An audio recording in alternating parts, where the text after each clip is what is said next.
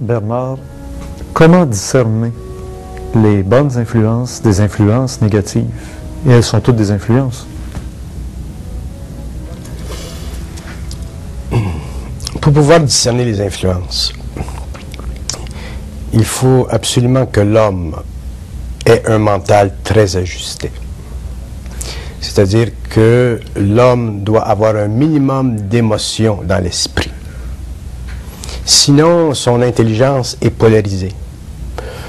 Et les influences sont des forces qui polarisent la conscience humaine. Donc, euh, que ce soit des bonnes influences ou, ou que ce soit des influences positives ou que ce soit des influences négatives, ça demeure que ce sont des influences, c'est-à-dire des forces qui agissent sur la conscience humaine.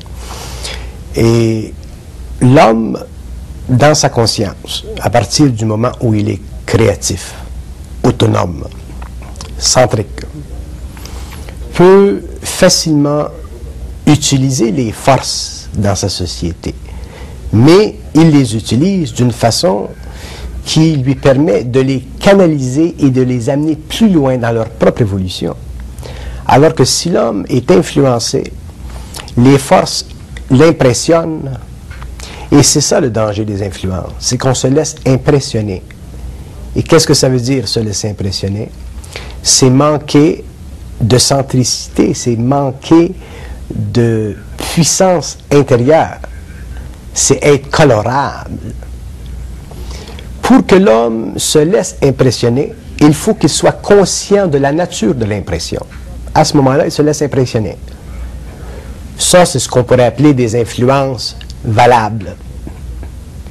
Mais si l'homme se laisse impressionner malgré lui-même, à son insu, s'il n'est pas capable de voir les conséquences de ces influences-là dans sa propre vie, comment voulez-vous qu'il les voit dans la vie de la société? Comment voulez-vous qu'il les voit dans la vie de sa famille? Et je ferai le raisonnement inverse. S'il peut percevoir les influences qu'il subit, comment peut-il faire comprendre à la société toutes les influences qui font bouger la société comme le vent fait bouger le blé?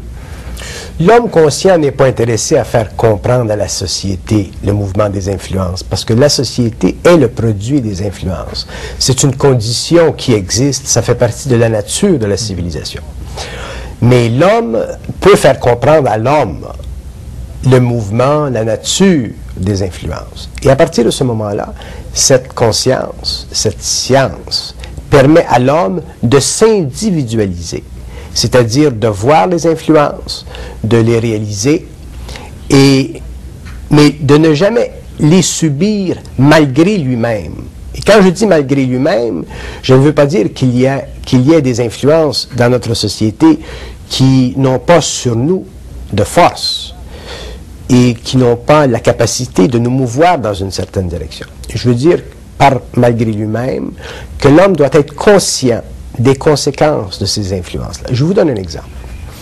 Euh, nous avons toutes sortes de films à la télé.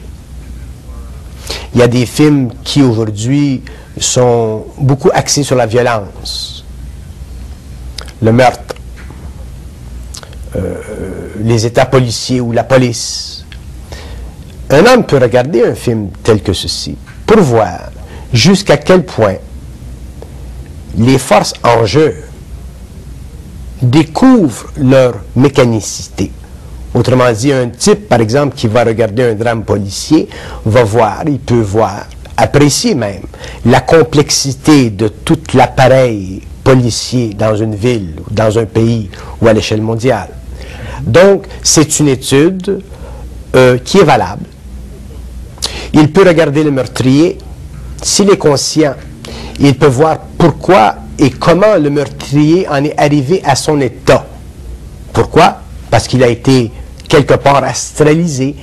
Donc, l'homme qui est conscient et qui regarde n'importe quoi n'est jamais affecté émotivement par ce qu'il regarde.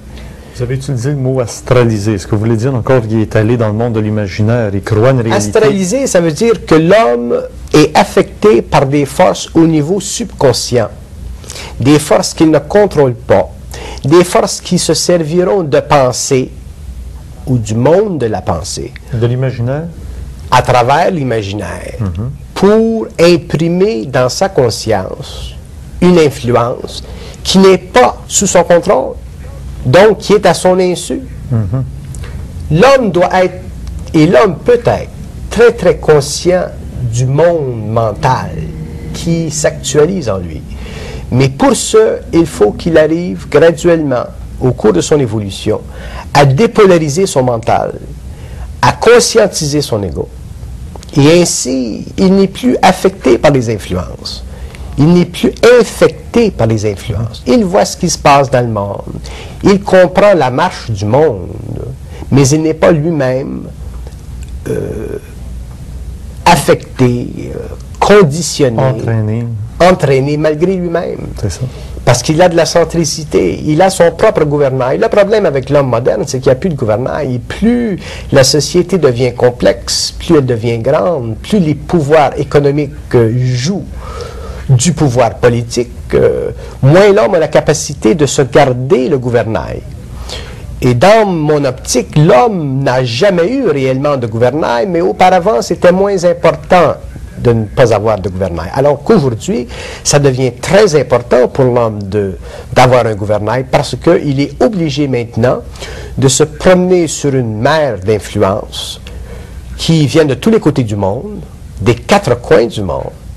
Et à l'intérieur de ce mouvement qui est extrême et très dynamique et très puissant, il doit maintenir sa sanité, il doit maintenir son équilibre, il doit maintenir sa capacité de travailler dans une société qui devient de plus en plus influencée et influençable. Mais alors, les gens qui sont restés accrochés ou qui sont encore dans le, sein de certains bateaux qui ont eu un gouvernail, je pense aux églises, je pense à certains milieux sociaux, des castes ou des sectes ou des groupements sociaux qui se protègent en se gardant à l'intérieur d'une tradition, d'une idéologie, qui fait que ces gens-là semblent vraiment, je pense, à, je ne voudrais pas les nommer, mais il y a des mouvements religieux Oui, qui mais- semblent vraiment en marge des, des tempêtes et des malheurs de notre société, Oui. s'accrochant à des textes sacrés Oui. très très anciens. Mais ces individus-là n'ont pas de gouvernail. Ils se servent du gouvernail de ces sociétés, du ça. gouvernail euh, communautaire.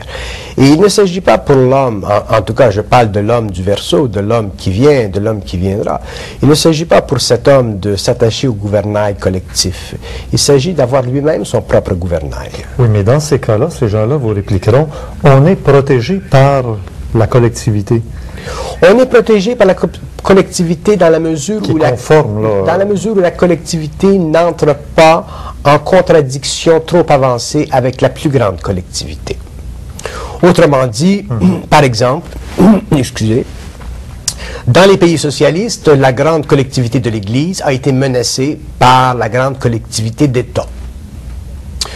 Dans les pays démocratiques, euh, les sectes et tout ceci ont été et deviennent de plus en plus menacés par la collectivité démocratique, dans ce sens que la collectivité démocratique regarde dans ces sectes pour voir s'il n'y a pas des abus contre l'individu. Donc, euh, vivre à l'intérieur d'une collectivité, ce n'est pas une sécurité pour l'homme. Ça peut être une oasis temporaire. Mais pour l'homme, pour l'individu, pour l'esprit, pour l'identité, pour l'individualisation de l'être, il n'y a pas de place. Un être qui serait le moindrement individualisé, un être qui serait arrivé le moindrement à un état de conscience intégrale, qui aurait rapatrié la totalité de sa conscience, ne pourrait pas vivre à l'intérieur d'une secte, ne pourrait pas vivre à l'intérieur d'une église. Pourquoi? Parce que l'esprit d'une secte, ou l'esprit d'une église, ou l'esprit d'un front patriotique ou d'un front nationaliste est toujours un esprit collectif. Qu'il serve d'oasis, oui, parce que l'individu manifeste quand même une certaine naïveté par rapport à lui-même. Mais un individu dans sa totalité intégrale, qui ne vit que de son énergie créative, n'a plus besoin d'être supporté par une conscience collective qui, d'une façon ou d'une autre, va limiter ses possibilités d'expansion de conscience.